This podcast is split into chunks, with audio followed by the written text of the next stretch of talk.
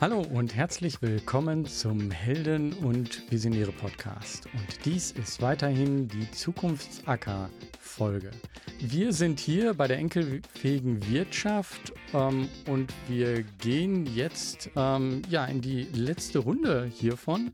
Und zwar haben wir zu Gast den Trebor Scholz von Plattform Coop. An der Frage wie immer oder an der Stelle wie immer, Markus, sag mal, warum hast du den Trebor hier eingeladen? Ja, ist äh, eigentlich eine ganz schöne Geschichte, weil Trebor ähm, war bei einem der allerersten Politik-Events, die ich in Berlin besucht habe. Da war ich gerade zwei Monate in Berlin. Ich bin ja hergekommen, um Crowdfunding voranzubringen, ein Stück weit Demokratisierung der Finanzierung und Plattformgenossenschaften ist äh, in meinen Augen nichts anderes. Also Crowdfunding ein Stück weit äh, in den Fußstapfen von Genossenschaften. Und wenn wir das dann in der Unternehmensform verankern, damit drin. Und da hat Trebor einen Vortrag gehalten bei der ähm, ähm, Rosa-Luxemburg-Stiftung. Das war im Juli 2015. Kurz danach auch noch ein Buch dazu geschrieben, wie wir Plattform genossenschaftlich organisieren können. Haben uns danach dann auch noch mal bei einem äh, Event von der SPD getroffen. Und äh, da habe ich mich immer mehr in seine Ideen verliebt. Äh, Trevor ist eben Gründer vom Plattform Cooperativism Konsortium. Äh, sag's dann mal, wie es richtig ausgesprochen wird, an der New School in New York. Und ähm, an der ist er eben auch Professor und hat ein Stipendienprogramm gemacht. Aber ich würde jetzt gar nicht so viel vorgreifen, sondern sagen, Trevor, ähm, erzähl mal, wer bist du eigentlich? Ja, danke, äh, Markus, für die Einladung. Äh, und freue mich wirklich sehr, hier zu sein. Äh, große Ehre. Und ja, ich bewundere deine Arbeit auch schon seit langer Zeit, äh, besonders wie du halt äh, das schaffst, äh, dich mit äh, Politikern, mit deiner sozialen Agenda zu erreichen, ist äh, fantastisch. Gut, okay, fangen wir mal an. Ähm, also wie gesagt, ich bin Deutscher, aber habe in England und den USA studiert und somit ist die Fachsprache eher Englisch. Und deswegen werde ich also auch auf Englisch antworten, solltest du Fragen haben, weil so leicht ist das für mich nicht. Na gut, äh, ich fange mal an. Also als Professor, Aktivist und Autor habe ich mich in meiner Arbeit auf so spannende Themen wie die Zukunft der Arbeit und ökonomische Alternativen zum Plattformkapitalismus spezialisiert. Und dabei interessiert mich nicht nur die Forschung, sondern auch die aktive Mitgestaltung und die Zusammenarbeit mit einer Global Community um diese Ideen voranzubringen. So. Und ich freue mich besonders darauf, im Herbst ein brandneues Buch mit dem Titel Own This, How Platform Co-ops Help Workers Build a Democratic Internet herauszubringen. Das ist bei Verso in London erhältlich und erzählt die spannende Entstehungsgeschichte des Konzepts und äh, an dem ich seit vielen Jahren arbeite. Und in dem Buch werden dann auch die zentralen Themen diskutiert. Ähm, also seid gespannt auf die Erkenntnisse und politischen Empfehlungen und inspirierenden Geschichten, die euch da äh, zukommen werden. So, ein bisschen über mich. Du hattest so gefragt, äh, meinen Werdegang. Und äh, ich versuche es mal ganz kurz zu halten. Ich bin also von Berlin nach äh, Paris gezogen und dann später nach London und schließlich in die Schweiz, äh, wo ich dann auch meinen Doktor gemacht habe. Äh, bevor ich dann in die Vereinigten Staaten kam, meine Journey fing an in San Francisco, wo ich in einem buddhistischen Tempel gewohnt habe für ein Jahr und danach in, in New York City studiert habe. Äh, und dann äh, als Professor halt in verschiedenen Städten gearbeitet, in Portland, Oregon und Tucson, Arizona und dann in Niagara Falls in Buffalo. Und äh, ja, aber jetzt schon seit 14 Jahren Professor für genossenschaftliche digitale Ökonomie an der New School in New York City. Die hat auch eine ganz große Verbindung zu Deutschland, aber da sprechen wir jetzt mal nicht drüber. Hannah Arendt und so weiter. Und hier habe ich auch ein Forschungsinstitut und ein Stipendienprogramm gegründet, äh, die sich auf, diesem, auf dieses Forschungsgebiet äh, spezialisieren. Wir haben 33 Stipendiaten schon in der Gruppe von früheren und jetzigen Stipendiaten, die hauptsächlich Doktoranden sind aus der ganzen Welt, aber auch ein paar Aktivisten. Und die alle beschäftigen sich mit der genossenschaftlichen digitalen Ökonomie. Und was ist sonst noch interessant? Ja, vielleicht äh, dass außerhalb meiner akademischen Arbeit ich äh, mit meiner Partnerin und unseren zwei Kindern neben dem Botanischen Garten in Brooklyn wohne und großer Freund von langen Wanderungen, grünen Tee, Meditation. Ja, das ist vielleicht ein Anfang. Ja, sehr schön. Und äh, ich hätte schon wieder tausend Sachen, wo ich nochmal nachhaken könnte. Verkneif's mir aber ein bisschen zu tief reinzugehen, weil wir ja noch einiges vor uns haben. Äh, ein paar von den Leuten, die in deinem Umkreis unterwegs sind, wie Jonas vom Institut für ökologische Wirtschaft oder die Johanna kenne ich auch. Aber die Frage ist, also bei denen habe ich mitbekommen, wie die dazu gekommen sind, aber du bist ja so einer der ursprünglichen Begründer. Und wie bist du eigentlich dazu gekommen, dich so intensiv mit digital globalen Genossenschaften beziehungsweise international mit den Plattform-Koops auseinanderzusetzen? Ja, super Frage. Und da äh, ja, erzähle ich dir gerne ein bisschen so eine Kurzbiografie des Konzepts sozusagen. Äh, also mein Berufsweg selbst war ziemlich ungewöhnlich. Also ich setze da noch die Biografie ein bisschen fort, weil ähm, ich äh, als Künstler angefangen habe. Ich habe Kunst studiert in Dresden und war da Performance-Künstler, also war da als Performance-Künstler unterwegs. Ähm, und während dieser Zeit habe ich mich stark auf Zeichnungen, Installationen konzentriert und dann, wie gesagt, nach London gezogen, um an der Slate School äh, zu studieren, wo ich mich dann mit Internetkunst äh, beschäftigt habe und selbst Internetkunst gemacht habe. Und nach dem Aufenthalt äh, in San Francisco in dem, mit den Buddhisten hatte ich dann die, ja, wie gesagt, Gelegenheit, verschiedene Städte in den USA zu sehen als Professor an diesen Unis da. Also auf dem, also mein Berufsweg war auf keinen Fall geradlinig, sondern eher so zickzack und äh, ein aufregender äh, Ritt durch verschiedene Kunst- und Studienrichtungen, wenn du so sagen willst. Aber mehr thematisch äh, auf deine Frage einzugehen. Während meiner Zeit in London stieß ich auf den Essay äh, Free Labor von äh, Tiziana Terranova, der äh, eine italienische Theoretikerin, der sich mit unbezahlter Arbeit im Internet befasste und die kommerzielle Nutzung des von Menschen hochgeladenen Wissens sozusagen äh, hinterfragte. Und da habe ich mich dann selbst gefragt, ob die bloße Präsenz von Nutzern auf sozialen Plattformen auch als Arbeit gedacht werden könnte. Und habe dann mit dem Medientheoretiker äh, Gerd Loving die Konferenz The Art of Free Cooperation organisiert. Und das war 2004. Also mein Interest in Cooperation geht äh, bis dahin zurück. Fünf Jahre später habe ich dann kuratiert an der New School in New York eine Konferenz, die Internet as Playground and Factory. Und das wurde dann echt eine weltweite Diskussion über digitale Arbeit, die das angestoßen hat und dann auch zu einem Buch mit demselben Titel führte. Und so, da gab es also, ähm, ja, und dann zehn Jahre später bei euch in Berlin äh, auf der Republika-Konferenz habe ich eine Keynote über die ethischen Auswirkungen von Crowdwork im digitalen Zeitalter gegeben und konnte also, äh, habe davon gesprochen, wie äh, die äh, Neueinsteiger auf Plattformen wie 99 Design und äh, Amazon Mechanical Turk, die da oft nur ein oder zwei Dollar pro Stunde verdienen, ausgebeutet werden. Ne? Und das war also so erschütternd, dass ich also regelrecht sehen konnte, wie die Leute in ihren Sesseln versunken sind in Depressionen. Und die Erfahrung für mich hat irgendwie klar gemacht, dass es einfach mehr als Analyse braucht. Ne? Also das nur zu beschreiben war nicht genug.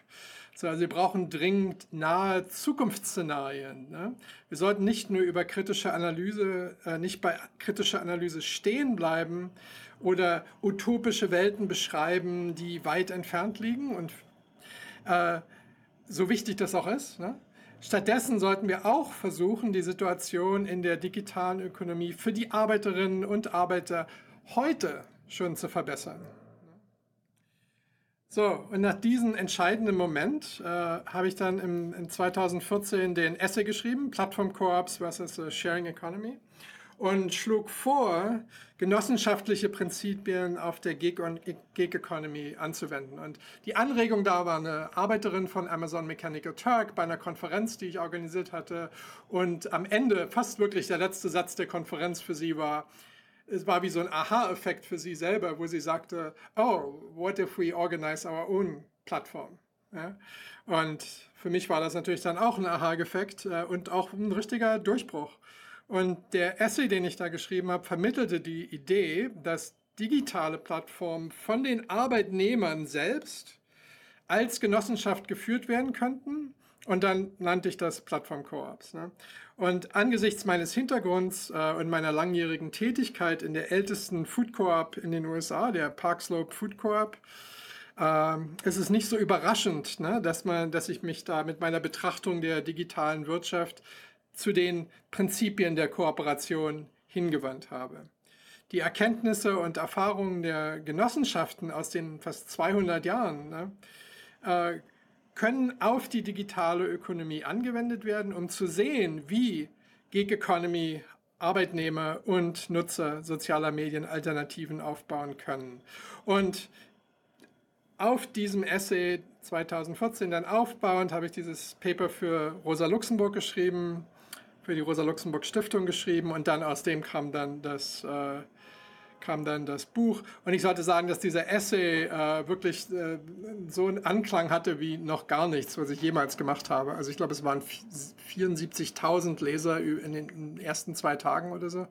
Und äh, die Leute sind auf mich zugekommen und haben gesagt, okay, how can I join? Uh, und I asked, join what? And there was nothing to join. Ja, aber darauf aufbauend dann ein Jahr später, 2015, die Konferenz zum Thema der Plattform Corps zum ersten Mal in der Reihe dieser Konferenzen, die ich schon vorher organisiert hatte, wo es um digitale Arbeit geht. Also es machte Sinn. Zusammen mit dem Autoren Nathan Schneider äh, organisiert und ja, und das, äh, die Konferenz wurde dann so dass die, Ge die Geburtsstunde äh, des, der, der Bewegung, würde ich sagen, äh, mit 20.000 Leuten, die sich das im Internet angeschaut haben, 1.000 Leute im Publikum. Und das war echt ganz, ein ganz wichtiges äh, Event. Genau, aber die, die wirklich, äh, es war einfach die richtige Idee für den richtigen Moment und die Menschen waren richtig hungrig nach einer Alternative und super wütend über die illegalen Praktiken von Uber und Co. Ne? Und also wenn du da irgendwie eine Kritik aufgebracht hast äh, von über, ist es also wie, wie Wellen durch, die, durch das Publikum gegangen, ja? der Applaus, also die waren so hungrig dafür, da einfach mal, dass jemand was anderes da aufbringt. Ja, und daraus kam dann ein nächstes Buch äh, äh, mit dem nächsten zusammen. Äh, haben wir eine Sammlung äh, zusammengestellt mit 45 verschiedenen Autorinnen und Autoren, die das Thema so aus allen Richtungen beleuchtet haben. Open Source, Degrowth, uh, you name it. Und der Titel war Ours to Own, own and to Hack. Äh, Ours to Hack and to Own. Und ja, kurz danach haben sich dann zwar unsere Wege getrennt, aber ich habe dann hier in New York äh, das Plattform Cooperativism Consortium angefangen und Nathan ist nach Colorado gezogen. Aber heute arbeitet die PCC mit das Plattform Coop Consortium mit vielen Parteien und Regierungen zusammen und hat Unterstützung von der britischen Labour Party, der deutschen SPD, der Regierung in Kerala im Süden Indiens und auch Karnataka, ein anderer Staat in Indien und auch Indonesien, dem Kongress von Argentinien und anderen. Und das Konzept äh, wurde auch auf dem, oder ich habe das Konzept auch auf dem G7 vorgestellt und im italienischen Parlament.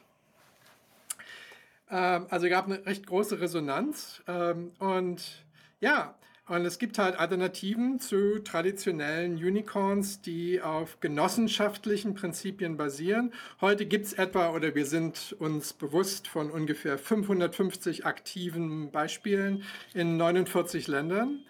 Und äh, das sind zumindest die, die uns bekannt sind. Es gibt sicher viel mehr. Und die PCC arbeitet mit Partnerorganisationen in 60 Ländern zusammen jetzt. Aber hier ist der, der Clou. Ne? Also der Clou ist, dass die Plattform-Koop sich nicht auf ein einziges Geschäftsmodell beschränken, sondern sie sind also viel mehr als das. Äh, äh, es geht wirklich um eine Vielzahl von Prinzipien und Werten, die miteinander verflochten werden. Und das ändert sich natürlich auch ständig. Ne? Das heißt, es ist ein fortlaufender Prozess des Experimentierens und des Ausprobierens. Ne? Äh, und um sich sicher zu sein, dass ähm, äh, Menschen davon voneinander lernen, I think, und das ist auch ganz wichtig, ist, dass die PCC jährlich diese Konferenzen veranstaltet. Ne? Also, dass Menschen zusammenkommen und äh, voneinander lernen und auch nicht nur aus einem Land oder einer Gegend, sondern wirklich international. Und das haben wir gemacht, äh, jetzt schon neun Konferenzen, äh, die meisten in New York, aber auch eine in Hongkong, eine in Rio de Janeiro, eine in Berlin äh, und jetzt dieses Jahr in Trivandrum in äh, Indien. So, und in Zusammenarbeit mit der spanischen oder baskischen Mondragon Universität hatte, hat die PCC einen Kurs angeboten in der Pandemie, Pandemie die äh, fast äh, 1500 Studenten aus 60 Ländern äh, angezogen hat, die sich also alle damit mit diesen Geschäftsmodellen vertraut gemacht haben. In, wir haben das übersetzt in viele Sprachen, Koreanisch und Italienisch und Mandarin und, und so weiter. Und äh, da kamen über 120 Initiativen aus diesem Kurs heraus. Und jetzt, äh, äh, die PCC macht das also auch noch weiter. Wir bieten Kurse an für, haben gerade an, angeboten für schwarze Landwirte in den USA, äh, Künstler oder thematisch auf Data Cooperatives orientiert. Also, Markus, das war kurze kleine Skizze der Biografie dieser Idee. Äh, super. Und ich hätte also so viele Punkte, wo ich wieder anknüpfen würde oder könnte. Das eine ist mit dem krummen Lebenslauf, den habe ich ja selber ursprünglich Landwirt gelernt und da ist ja Genossenschaft oder ah, auch in Vereinen organisierte Plattformen total verbreitet und äh, dann kommst du in die digitale Welt und fragst dich bei vielen, warum machen wir alles nur, um Shareholder Value zu produzieren und das als Selbstzweck total verrückt, ähm, wenn man über Zweck- und nutzerorientierte Plattformen nachdenkt. Und du hast das Beispiel mit Johanna äh, noch genannt, äh, äh, mit, der, mit der Food Co-op in New York. Die Johanna hatten wir bei Enkelfähiger Landernährungswirtschaft, Johanna Kühner, die genau dieses ja. Modell ähm, gerade nach Berlin bringt und das als ja, Vorbild genommen Arbeit. hat. Und äh, ja, also da einfach wahnsinnig viele Brücken, die da sind. Aber, und das ist jetzt auch spannend, ich habe mir jetzt wirklich viel Zeit genommen, die letzten Monate nochmal mit Leuten zu sprechen, die ein Stück weit außerhalb unserer Transformations-, Innovations-, ähm, Digitalisierungsblase unterwegs sind. Und ich glaube, viele können sich immer noch nicht genau was darunter vorstellen, was so eine Plattform-Koop ist und ja, mhm. oder digital globale Genossenschaft. Ähm, wie würdest du das unterscheiden von den klassischen Plattformmodellen? Und mhm. vor mhm. allem, was sind in deinen Augen die größten Mehrwerte von Plattformkorps mhm. im Vergleich jetzt zu den Alternativen, die ja momentan ja, genau. das Normale sind, zumindest in unserer Wahrnehmung? Genau, jetzt haben wir schon so viel drüber geredet. Ne? Jetzt kommt die, die Definition ein bisschen spät, aber here we go. Ähm, ja, genau. Also, äh, ich glaube einfach, was wichtig ist, damit anzufangen, woher die stammen. Ne? Also so diese Milchmädchenrechnungen, Genossenschaften 1844 plus digitale Arbeitsplattform 2005 ne, sind dann Plattformkoops 2014. So, so ist das, so leicht ist das halt nicht oder so simpel ist das halt nicht. Sondern es geht wirklich um die Geschichte des kollektiven Eigentums und der Selbstverwaltung und der Arbeiter-Selbstkontrolle. Ne? Und äh, in der Geschichte gibt es da Beispiele des kollektiven Eigentums, der Selbstverwaltung und Arbeiter Selbstkontrolle. Zum Beispiel geht es auf das Kibbutzim in Palästina zurück, ne, damals noch, äh, damals noch äh, Teil des Ottoman äh, Ottomanischen Empires ähm, und oh, Ottomanischen, Osmanischen Reiches, wie man sagen würde. Äh, die kurze Periode zwischen 1936 und 1939 insbesondere in Katalonien, Aragonien und Andalusien während des Spanischen Bürgerkrieges und dann natürlich auch die Zapatista ne, in den frühen 19, 1980er Jahren in Chiapas, äh, Mexiko. Also hier sind diese Geschichten, ne? also diese, diese I, I, I, I see that as a line, right? as a connection, as a historical through line. Aber eine Plattform-Koop ist ein Projekt oder ein Unternehmen, das hauptsächlich, und das hauptsächlich ist das wichtigste Wort vielleicht hier, eine Webseite, eine Mobile-App oder ein Protokoll verwendet, um Waren, könnten auch Daten sein, ne, oder Dienstleistungen zu verkaufen und auf eine demokratische Entscheidungsfindung und gemeinschaftlichem Eigentum der Plattform durch Arbeitnehmer oder Nutzer setzt. Und wenn ich nur zwei Worte da hätte, dann, äh, um das äh, einzuführen, würde ich sagen, also, also Worker Power, sagen wir in Englisch, ne? Weiß nicht, Arbeitermacht klingt komisch zu mir, aber Worker Power, Eigentum, Eigentum ähm, und Eigentum, ne? also Worker Power und Eigentum in der digitalen Wirtschaft durch rechtliche Strukturen und Machtteilung. Also durch rechtliche Strukturen der Machtteilung, genau. Also, wisst ihr, Genossenschaften sind im Grunde genommen äh, autonome Vereinigungen von Menschen, die sich freiwillig zusammenschließen, um gemeinsame Bedürfnisse in den Bereichen Wirtschaft, Soziales und Kultur durch gemeinschaftlich kontrollierte Unternehmen zu erfüllen. So, und es ist vielleicht nicht jedem klar, sofort klar, aber weltweit gibt es über eine Milliarde Genossenschaftsmitglieder. Und obwohl einige vielleicht denken, dass Genossenschaft veraltet und langweilig oder weiß nicht, korrupt oder was der Himmel ist, äh, sind, sind äh, in vielen Ländern wie Italien, Finnland, Kenia und Dänemark, haben die eine ganz starke Präsenz. Ne? Also lasst euch nicht täuschen, äh, die sind immer noch ziemlich relevant und haben noch großen Einfluss. Und was hier besonders wichtig zu betonen ist, dass Plattform-Koops sich darauf konzentrieren, Menschen um einen gemeinsamen Zweck zu organisieren, wo die Technologie eher eine sekundäre Rolle spielt. Ne? Und das ist äh, wichtig. Ne? Es geht also darum, dass die Menschen im Mittelpunkt stehen und gemeinsam etwas erreichen. Es ist also nicht nur eine Frage der Technologie, sondern vor allem eine Frage des menschlichen Engagements und der gemeinsamen Vision. Ne? Das steht im Mittelpunkt. Die Projekte innerhalb dieses Ökosystems äh, gehen über Arbeitsplattformen hinaus und umfassen Bereiche wie Lebensmittellieferung, Hausreparaturen, Müllabfuhr, Kurzzeitvermietungen, kulturelle Dienstleistungen, Online-Märkte und Bildung. Ja? Und noch viel mehr. Plattformcops spielen eine wichtige Rolle im Ride-Sharing-Sektor äh, so, äh, und auch im Bereich der Altenpflege. Und sie sind relevant in, äh, auch für Restaurantkuriere, ja, Lebensmittellieferdienste, Künstler, Freiberufler, ganz generell. Und darüber hinaus finden Sie Anwendung bei Diskussionen über Inf Internet Infrastructure, also Infrastruktur und auch soziale Medien. So, die, die Prinzipien äh, sind, so würde ich mir vorstellen, wie Puzzleteile ne, eines spannenden Spiels. Ne? Entweder das ganze Puzzle ist fertig oder nicht. Ne? Kannst nicht irgendwie ein halbfertiges Puzzle machen. Also, ob ein Unternehmen sie implementiert hat oder nicht, ist deutlich erkennbar. Ne? Jetzt möchte ich also nicht zu viel Zeit damit verbringen, jedes einzelne Prinzip hier im Detail zu organisieren, aber ich möchte sie kurz erwähnen, weil das ist nicht vage, es ist nicht äh, äh, irgendwelche großartigen generellen äh, äh, Values und, und Manifestos, sondern stellt euch vor, dass also Nummer eins freiwillige und offene Mitgliedschaft, bei der also jeder die Chance hat, Teil der Genossenschaft zu werden und dabei freiwillig mitzuarbeiten. Nummer zwei, demokratische Mitgliederkontrolle, bei der alle Mitglieder mitbestimmen können und gemeinsam Entscheidungen treffen können. Wirtschaftliche Beteiligung der Mitglieder, bei der alle von der Genossenschaft wirtschaftlich profitieren und den Erfolg teilen.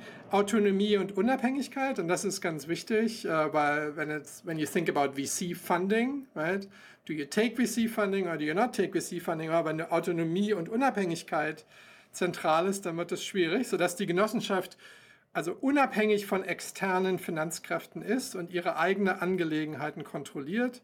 Bildung und Schulung, um die Mitglieder weiterzubilden und zu fördern, ähm, was es ja auch in der Gig Economy fast überhaupt nicht gibt. Zusammenarbeit zwischen Genossenschaften, bei der sich gegenseitig, die sich also gegenseitig unterstützen und letztendlich oder letztlich äh, die Sorge um die Gemeinschaft, was dann auch die, die äh, the Environment ist, ne, also auch die äh, Klimakrise äh, oder Katastrophe, bei der die Genossenschaft die Bedürfnisse und Interessen äh, der Community im Blick hat, also nicht nur der Koop. Also, klingt ganz spannend. Ne? So, aber der springende Punkt ist hier, dass klare und weitgehend anerkannte Prinzipien eine enorme Hilfe für den Erfolg eines Unternehmens darstellen. Das heißt also, die, wenn diese klaren Prinzipien wirklich in legalen und organisatorischen Strukturen verankert sind und nachweisbar umgesetzt werden, dann führt es zum Erfolg. Ne? Also ich weiß, ich weiß, ja, also Genossenschaften, vielleicht machen die, euer, euer Herz schlägt nicht schneller, wenn ihr an Edeka denkt oder so. Aber, und vielleicht haben sie einen gemischten Ruf, äh, auch eine wechselhafte Geschichte, aber sind nicht perfekt. Ne? Aber äh, sind auch kein Paradies für Arbeiter, Arbeitnehmer. Ne? Aber dennoch können diese klaren Prinzipien eine große Hilfe sein, weil nämlich die Gefahr besteht, anders als sonst, dass wie zum Beispiel bei diesen amerikanischen B-Corps, ich weiß nicht, ob ihr damit äh, vertraut seid, äh, wie zum Beispiel Ben Jerry's, Etsy, Seventh Generation, ja, die natürlich auch schöne Prinzipien haben. Die klingen auch ganz nett und die sehen toll aus auf einer Landingpage von einer Webseite. Ne? Alle sehen gut aus. Aber äh, in der Realität sind die nicht leicht äh, von diesen ist es recht leicht, von diesen Prinzipien abzuweichen. Ne? Und die Durchsetzung der Prinzipien ist überhaupt nicht zwingend erforderlich. Ja? Also das heißt, es ist mehr kosmetisch. Ne? Und natürlich ist die Definition von Plattform-Koops, deswegen muss deswegen auch dynamisch sein und entwickelt sich weiter, aber diese Prinzipien stehen. Ne? Und genau, also es geht nicht nur um die Lösung eines äh, einzelnen Unternehmens oder Geschäftsmodells, es geht darum, alternative Ökosysteme aufzubauen und Genossenschaften in verschiedenen Bereichen zusammenarbeiten zu lassen, einschließlich der Lieferketten, ne? globalen Lieferketten. Und durch solche Kooperation können also vielfältige Synergien entstehen und gemeinsame Interessen und Bedürfnisse der Mitglieder befriedigt werden.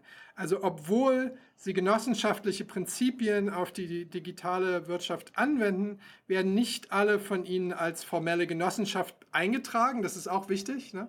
Also das heißt jetzt nicht, dass alle legal äh, Genossenschaften sein müssen. Ne? Also es gibt viele Plattform-Koops sind es nicht. Äh, also that's, that's why we talk about Platform Corps and Platform Corp adjacent businesses. Ne? Also viele sind zum Beispiel LLCs, Limited Liability Companies. Genau, äh, also lebendiges Dokument, nicht so statisch. Aber da, äh, ich finde es super, dass du die Prinzipien nochmal genannt hast, weil das Wichtige ist ja, dass wir eine Konsequenz bekommen bei dem, in was für eine Richtung gehen wir denn? Wie schaffen wir es, dass wirklich das, sag ich mal, gemeinsame Ziel im Zentrum steht und nicht extern Leute reinkommen und dann doch was anderes machen. Und für mich ist es ein Stück weit, dass ich überhaupt in diesen ganzen Bereich reingestolpert bin, ist, als ich damals in diese digitale Welt eingetaucht bin. Vorher ländliche Region, bildungsfern, ähm, Landwirt gelernt und dann bin ich da in die Startup-Welt eingetaucht und ich dachte, Utopien werden Realität. Nur um dann danach nochmal so ein Aufbaustudium, ein MBA-Programm zu machen und festzustellen, ups, das Einzige, was wir machen, das sind keine Utopien, sondern wir schaffen ganz, ganz viel Mehrwert durch Technologie, aber ganz wenige Menschen profitieren davon. Und da brauchen wir ein Umdenken, dass wir nicht weiter so tun, weil fast alle der digitalen Plattformen sind mit so einer sozialen, gesellschaftlichen Mission gestartet im Silicon Valley und im Endeffekt geht es aber nur darum, möglichst viel Geld damit zu verdienen. Und ähm, das ist ja was ja komplett anderes. Aber ich glaube, um da noch mal ganz konkret zu werden, Kannst du da vielleicht zwei, drei Beispiele von Plattform-Koops nennen? Also damit die Zuhörer sich auch ein bisschen besser vielleicht vorstellen können, was genau meinst du denn damit oder in welchen Bereichen kann so eine Plattform-Koop eigentlich entstehen? Ja, also, äh, und ich hatte auch deine Frage nicht völlig beantwortet, ähm, diese äh, Mehrwerte, die du gefragt hast, nach denen du gefragt hast. Ja. Ähm, und das, das, da gehe ich nochmal drauf ein mit diesen Beispielen. Super. Also, die in New York City ansässige Plattform Coop Drivers Corp bietet Fahrern zum Beispiel äh, in dem Ride-Hailing-Sektor, sagt man das in Deutsch auch, Ride-Hailing? Also, ja, Ride Sharing, Hiring, Ride also sowas, äh, ja genau, Uber kennt glaube ich jeder. Ähm, genau, genau, genau. Ja, ähnliche Modelle gibt es auch. Genau, und also diese Drivers Corp hier in New York äh, hat also was gemacht, was noch niemand gemacht hat in, dem, in der Branche. Das ist, die haben einen Basisstundensatz von 30 Dollar, unabhängig davon, ob Leute Fahrgäste haben oder nicht, eingeführt. Ähm, und das ist also in der Gig Economy beispiellos. Und zweitens haben sie die erste Ride-Hailing-App für in diesem Sektor äh, entwickelt, die komplett von Fahrern selbst erstellt wurde. Die Passagiere zahlen oft ähm, äh, 10% weniger als die von anderen Apps, aber das kommt ein bisschen drauf an, weil das sich ständig ändert. Also du kannst nicht genau sagen, was, ne? ist, nicht, ist nicht fixiert, ähm, aber ungefähr. Äh, und sie, äh, Sie betreiben auch eine Fahrerakademie, in der sie die Fahrer gegenseitig unterrichten, um ihre Arbeit effizienter zu machen. Und wenn ich sage Fahrer, da reden wir hier von 9000 Fahrern, die sie angeheuert haben. Und äh, das sind 15 Prozent des äh, New York äh, Ridesharing Market. Ne? 15 Prozent.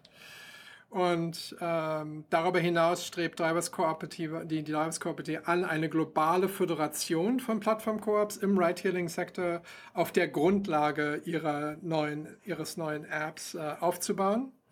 Und zusätzlich erhielt die Drivers Coop erhebliche Unterstützung durch die Genossenschaftsbank hier in den USA, also einen Loan, ein Darlehen und äh, auch von der Stadt äh, New York City. Die letztere hat sie durch die Beschaffungsmöglichkeiten und ihr Programm für Fahrgäste mit Behinderungen äh, unterstützt. So, die Arbeit, und da will ich auch ganz klar sein, ne? also die Arbeit hatte ganz viele Rückschläge und kleine Misserfolge, aber auch große Erfolge. Ne? Also es, und es ist auch heute kein Paradies. Ne? Aber diese Fakten, die ich da äh, beschrieben habe, sind, sind ganz klar. So, also Plattform-Koops sind Werkzeuge, right? ich würde es vielleicht mit einem IKEA-Schlüssel vergleichen, nicht einem Schweizer Taschenmesser. Ne? Äh, die sind äußerst effektiv in dem Bereich, für den sie entwickelt wurden. Ne? Sie enthalten also ihr volles Potenzial, wenn es Föderationen gibt, wie wir sie gegenwärtig sehen mit Drivers Cooperative. Ne? Also die haben jetzt schon gesprochen mit einer Taxifirma in äh, Bologna und auch natürlich, wie ihr euch vorstellen könnt, äh, haben, werden die natürlich ständig von äh, Taxifirmen aus der ganzen Welt äh, kontaktiert. Smart äh, Coop ist eine genossenschaftliche Plattform für gemeinschaftliches Risikoteilen. Das ist also mein zweites Beispiel. Und die zählt mit 35.000 äh, Mitgliedern zu den führenden Unternehmen im Kreativsektor. Sie ist in sieben europäischen Ländern aktiv und bietet Künstlern und Kreativen Unterstützung und Netzwerkmöglichkeiten. Äh, Smart wandelt unabhängige Auftragnehmer in Genossenschaftsmitglieder um. Und das bedeutet, dass sie dann also auch uh, you know, Unemployment Benefits bekommen und so weiter. Und bietet Freelancern rechtlichen Schutz an und prompte Zahlung. Also sieben Tage nachdem die Arbeit äh, beendet ist, werden die bezahlt, ob die Firma schon bezahlt hat oder nicht. Ne? Also Smart bezahlt die Leute und dann treibt sie das Geld ein von der Firma. Im Jahr 2021 erzielte Smart einen Umsatz von 164 Millionen Euro und hat ja, also ganz äh, äh, beeindruckende Zahlen. Äh, und das, das nächste Beispiel ist äh, Stocksy United. Und das ist interessant, weil es eine Genossenschaft ist, eine Plattformkoop für Stockfotos und Medien. Und die zeichnet dich durch die Gewinnbeteiligung für Fotografen aus, die zwischen 50 und 75 Prozent liegt. Das ist also der beste Anteil in der Stockfotografie-Branche weltweit. Und äh, Stuxy hat etwa 1800 Fotografen in 67 Ländern. Und äh, das ist interessant, auch als äh, Beispiel und auch für die Zukunft wichtig, weil ich glaube, dass solche internationalen äh, Plattformkorps besonders wichtig sind. Und besonders wichtig auch, weil die halt ein Auge auf den globalen Süden haben, ne? also wo Menschen aus der ganzen Welt äh, Mitglieder werden können. Okay, mein letztes Beispiel, Coop Cycle ist ein Unternehmen mit Hauptsitz, Hauptsitz in Paris. Das ein Verband von ungefähr 80 Bike-Courier-Genossenschaften dient. Es bietet also Restaurants, Geschäften und anderen Kunden eine digitale Fahrradlogistik-Infrastruktur an, nur für Fahrräder, nur für Arbeitergenossenschaften, nur urban, ne, also nur in Städten. Coop Cycle ermöglicht ausschließlich äh, ja, Arbeitergenossenschaften die Nutzung ihrer Software und wie gesagt, nur mit dem Fahrrad.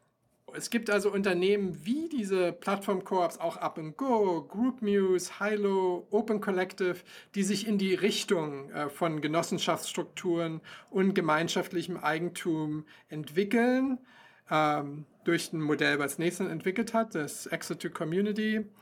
Äh, äh, Up and Go ermöglicht Reinigungskräften als Teilhaber fair zu arbeiten.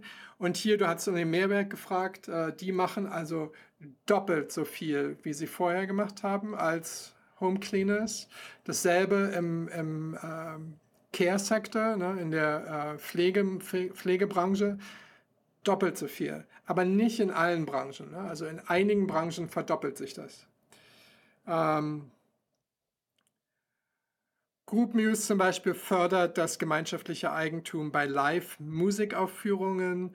Hilo und Open Collective arbeiten ja, wie gesagt, an der Entwicklung von, äh, die, die werden, auch die bewegen sich hin auf das äh, Plattform Coop Model. Äh, es gibt aber auch Data, Datenkooperativen, die äh, in Bezug auf gesetzliche Unterstützung in der EU, in der, EU in der, äh, eine an Bedeutung gewinnen. Ne? Ja, und warum gründen die? Also wir sehen jetzt, dass Zehntausende Menschen weltweit diese Plattform-Koops angefangen haben, gegründet haben. Und warum machen die das?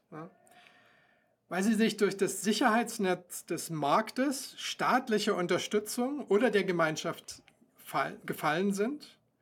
Ja, schaut euch die Plattformarbeiter an, ne? also diese Leute, die digitale Plattformen wie Uber nutzen, um als Vermittler zu arbeiten. Sie stehen vor sozialer Isolation, also fühlen sich entfremdet von ihrer Arbeit und werden ständig belästigt, ja? sexuell und ander, ander, andererseits. Und das ist noch nicht alles. Ne? Niedrige Löhne, unsichere Arbeitsbedingungen, fehlende Absicherung kommen auch noch dazu, Sozialleistungen, ja, Fehlanzeige. Ähm, ihre Arbeitsnehmerrechte werden oft einfach ignoriert und als wäre das nicht genug, äh, sind sie den, wirklich, den, den willkürlichen Entscheidungen algorithmischer Systeme ausgeliefert. Also kein Wunder, dass die hohen dass die hohe Angstzustände haben. Ne? Das ist auch noch ein großes Thema. Es äh, ist aber auch wichtig zu erkennen, wer überhaupt die Möglichkeit hat, Startups zu gründen und zu leiten. Also wer, wer bekommt da finanzielle Unterstützung? Und das ist auch eine große Motivation. Wie Up and Go zum Beispiel, also Immigrant Women uh, from Mexico largely or Latin America. I mean, not, on, not only would they not get funding because they are women, but now they're also immigrants, right? So that's, that's, that's, that's another issue there. Also es gibt eine ganze Menge Diskriminierung, vor allem gegenüber Migranten, Frauen, Minderheiten, die gar keinen Zugang selbst zu dem Risiko, zu dieser Risikokapitalfinanzierung haben. Ne? Und dann kommt noch dazu, dass die Jungs in Silicon Valley lieber ihre eigenen Probleme lösen, anstatt die der Menschheit. Also, you know, hey, äh, wie können wir das ändern? Und genau darum geht es mit Plattform-Koops. Äh, wichtig zu sagen, dass viele Plattform-Koops äh, auch versagt haben, also, you know, they, they failed.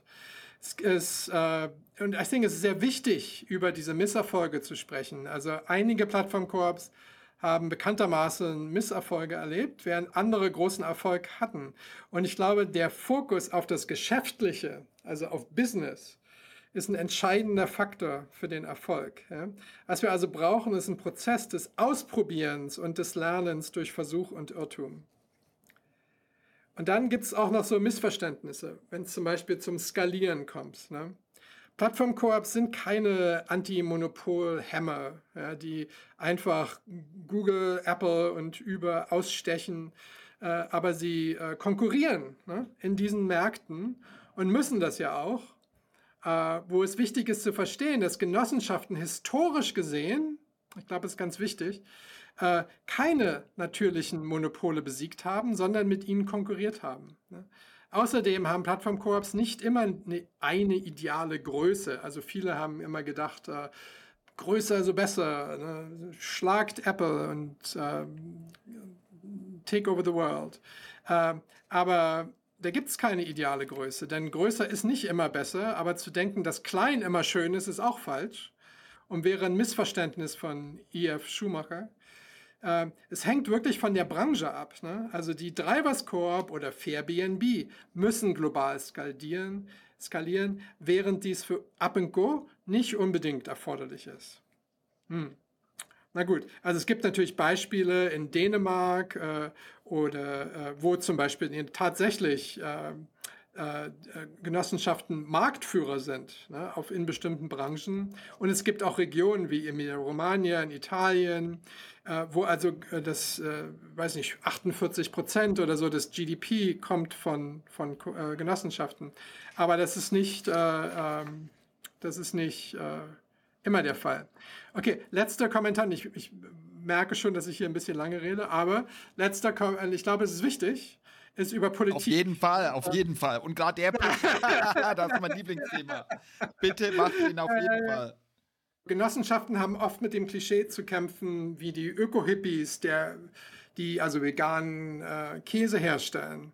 Aber wusstet ihr, dass äh, ihre politische Ausrichtung eigentlich total vielfältig ist? Ne? So, also von Antikapitalisten bis hin zu Menschen, die einfach nur finanzielle Stabilität suchen findet man in Genossenschaften eine bunte Mischung von Unterstützern. Und das Beste daran ist, dass die uns die seltene Chance bieten, Gemeinsamkeiten zu finden. Das heißt also, dass auch in einer immer mehr polarisierten politischen Landschaft, ja, also Genossenschaften was sind, worauf die Leute sich äh, einigen können. Ja. Also furchtbar, also schwieriges Beispiel, aber Schaut euch an die Bürgergenossenschaft Mittelsachsen in Döbeln. Ähm, habt ihr vielleicht von gehört? Die wollen also alternative Strukturen schaffen und bekommen damit Unterstützung von der libertären Privatstadtbewegung, Reichsbürgern und Titus Gables, äh, Free Cities äh, Foundation, weiß nicht, ob ihr davon gehört habt. Also die wollen quasi einen Parallelstaat herstellen durch Genossenschaften, aber in Deutschland. Aber dann gibt es natürlich auch die Zapatistas, ne, die ich erwähnt hatte schon vorher in Mexiko, die Genossenschaften benutzen, um die Rechte indigener äh, Gemeinschaften zu unterstützen. Das heißt, das zeigt also, dass Genossenschaften heute nicht nur progressiv sind, obwohl sie in der Vergangenheit oft mit sozialistischen Ideen assoziiert wurden. Es gibt also eine große Bandbreite von Ansätzen. Ne? Okay, aber jetzt erstmal genug davon lass uns gleich noch mal die Geschichte ein bisschen tiefer eintauchen. Also gerade das Historische finde ich ganz spannend, aber du hast ein paar Sachen gesagt, da würde ich noch mal ganz gern drauf eingehen. Gerade das letzte Kapitel mit Politik. Ähm, du weißt, dass es mein Herzensthema ist. Jedes Mal, wenn wir uns in Live gesehen haben, war es an der Schnittstelle zur Politik. Und du hast dann vorhin noch gesagt, dass in New York die öffentliche Hand selbst Kunde ist. Das ist was, was in Deutschland gerade auch viel diskutiert wird unter der neuen Regierung, dass sie eben selber auch Nachfrage werden können bei Sozialunternehmen, Social Entrepreneurs und da gehören für mich die Plattformkooperativen ähm, eben auch mit dazu, wenn du sagst, du hast ein Stück weit eine Demokratisierung, das besser zu berücksichtigen und da mehr reinzugehen und vor allem, was nochmal ein ganz, ganz spannender Punkt ist, den du ähm, genannt hast, mit dem, dass diese Drivers Co-op jetzt global gehen möchte. Weil da ist es auch ein Stück weit, wenn ich jetzt Johanna zuhöre von ähm, Supercoop, von dem genossenschaftlichen Supermarkt, die haben ja auch ganz viel profitiert von den anderen Food Co-ops, die schon da sind in New York, in ähm, Paris und die dann ihre Technologie zur Verfügung gestellt haben und wo die jetzt selber quasi das Ganze gemeinsam weiterentwickeln und dann ja auch die Mehrwerte der Digitalisierung für alle Genossenschaften in den unterschiedlichen Ländern mobilisieren. Und das sind Dinge, die vielleicht einfach ein bisschen länger brauchen. Und vielleicht weil du das Scheitern angesprochen hast, ich meine, auch bei den Start-ups scheitern irgendwo zwischen, oder es heißt immer diese 90 Prozent, also von zehn Startups ja. wird nur eines erfolgreich. Warum sollen wir glauben, dass bei Co-ops 100 Prozent ja. erfolgreich sind? Das geht ja gar nicht. Also, mhm. genau. ja. Und ja, also das sind so viele Punkte, da könnte man noch ganz viel tiefer einsteigen und müsste man eigentlich. Und äh, das, deswegen liebe ich den Austausch mit dir in den Bereichen. Und das Spannende ist, geschichtlich, historisch das nochmal anzuschauen. Weil in Deutschland hatten wir einen Umbruch nach der Industrialisierung, weil da haben wir auch mit dem Strukturwandel dann ähm, quasi im Landhandel bei Geldverleihern monopolähnliche Strukturen, die sich etabliert haben. Und wenn wir uns anschauen, äh, ein ganz bekannter Internetinvestor, der äh, quasi auch viele Bücher geschrieben hat, Peter Thiel, ähm, der, der mittlerweile von Monopolen spricht und wo ich sage, das war ja damals im Landhandel bei den Geldverleihern, nur damals war es halt der lokale Kontext, nichts anderes als wie das, was jetzt auch passiert, nur auf einem globalen Kontext. Und wiederholt sich da nicht nur die ganze Entwicklung? Ist es nicht eigentlich logisch, dass man jetzt sagt, diese Monopole müssen wir ein Stück weit durchbrechen, damit der Nutzen für jetzt, wenn wir auf Plattform gehen, für die Nutzer, Nutzerinnen ähm, der Plattform im Vordergrund steht und eben nicht die Rendite bei, bei den Investoren? Oder hast du da vielleicht eine ganz andere Meinung? Kommen wir gar nicht in eine ähnliche Entwicklung? Kann sich das gar nicht so durchsetzen? Was ist da dein Blick drauf? Yeah, so just let me quickly respond in English and then switch to German. But uh, I, so I, I'm, I, I think it's amazing to have this orientation to replace Google and the rest of them. Um, but uh, the likelihood of that is very small. But I think that still the imagination shouldn't be given up. But I think what is very important is to understand that if that doesn't happen, that's not failure, right? So um, there is a lot going on, and uh, uh, and they are not, you know, and historically we haven't really seen that, as I just said, right? Um, and and and so there's a lot of value gained even if they are not replacing uh, Uber. Like here, you know, so I mean, yeah, okay. Aber in Deutschland werden Genossenschaften ja im Allgemeinen ja positiv betrachtet für ihre you know, demokratischen Entscheidungsfindung und ihre gemeinwohlorientierte Geschäftsphilosophie. Äh, ist jedoch wichtig zu beachten, dass nicht alle Genossenschaften gleich sind. Ne? Und das wollte ich hier nochmal äh, reinbringen. Zum Beispiel repräsentieren jetzt Rewe, EDK oder Veleda äh, Verbrauchergenossenschaften, ne, die Stakeholder durch aktive Beteiligung und gemeinsame Ziele stärken, während diese Genossenschaften Zusammenarbeit und Nachhaltigkeit verkörpern, sollten auch andere genossenschaftliche Modelle in, in, Betracht gezogen werden, die enger mit der Förderung sozialer Gerechtigkeit und fair, fairer Praktiken in Einklang stehen. Also, wie zum Beispiel in den USA dient Sunquist, ne, kennt ihr sicher schon mal einen Sunquist Orange Juice getrunken, getrunken, als Beispiel für eine landwirtschaftliche Genossenschaft, äh, während äh, Volksbanken, Raiffeisenbanken, DZ Bank, Netzwerk von Genossenschaften, Genossenschaftsbanken gebildet haben. Und obwohl diese Genossenschaften Vorteile bieten, können ausbeuterische Arbeitspraktiken weiterhin existieren, also wie zum Beispiel bei Sunquist. Klar, ist toll für die Zitrusfarme, ne? logisch, aber die haben auch Migranten, die werden auch ausgebeutet. Ne? Mhm. Also allein, dass es eine Genossenschaft ist, heißt nicht, dass sowas nicht passiert. Und der Unterschied ist eben auch, äh, ob der Unterschied für den Verbraucher wirklich fühlbar größer ist. Ne? Also wie zum Beispiel mit der Volksbank. Also, um soziale Gerechtigkeit, Vielfalt in der Führung, gerechte Verteilung des Wohlstands, faire Arbeitsbedingungen, Menschenwürde und so weiter, denke ich, dass sich Arbeitergenossenschaften, Worker Cooperatives und Multi-Stakeholder-Genossenschaften, also Multi-Stakeholder-Cooperatives, besser, um diese Ziele, äh, besser eignen, um diese Ziele zu erreichen. That doesn't take away from those other co-ops, right? They are still contributing positively. But I think if social justice is your focus, then those two types are better suited. Mhm. Okay.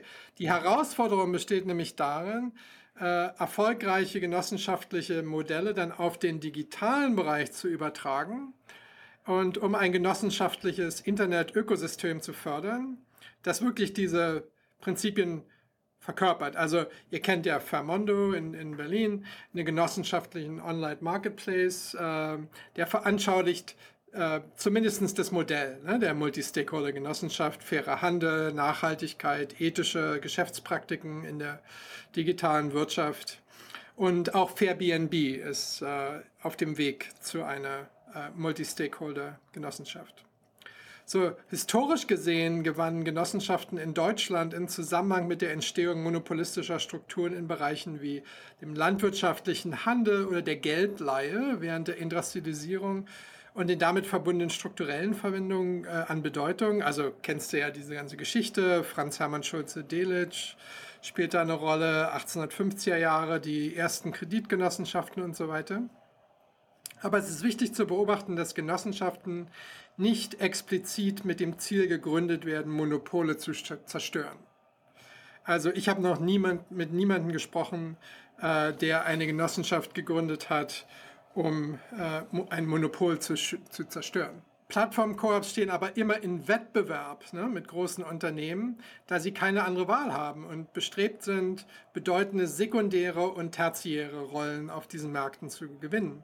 Und es sollte auch gesagt werden, dass es schwierig ist, right, mit Unternehmen zu konkurrieren, die gegen Arbeitsgesetze verstoßen oder Preisdumping betreiben. Und selbst die mächtigsten Plattform-Koops äh, wäre wär wahrscheinlich unwahrscheinlich in der Lage, ein milliardenschweres Technologieunternehmen zu überflügeln.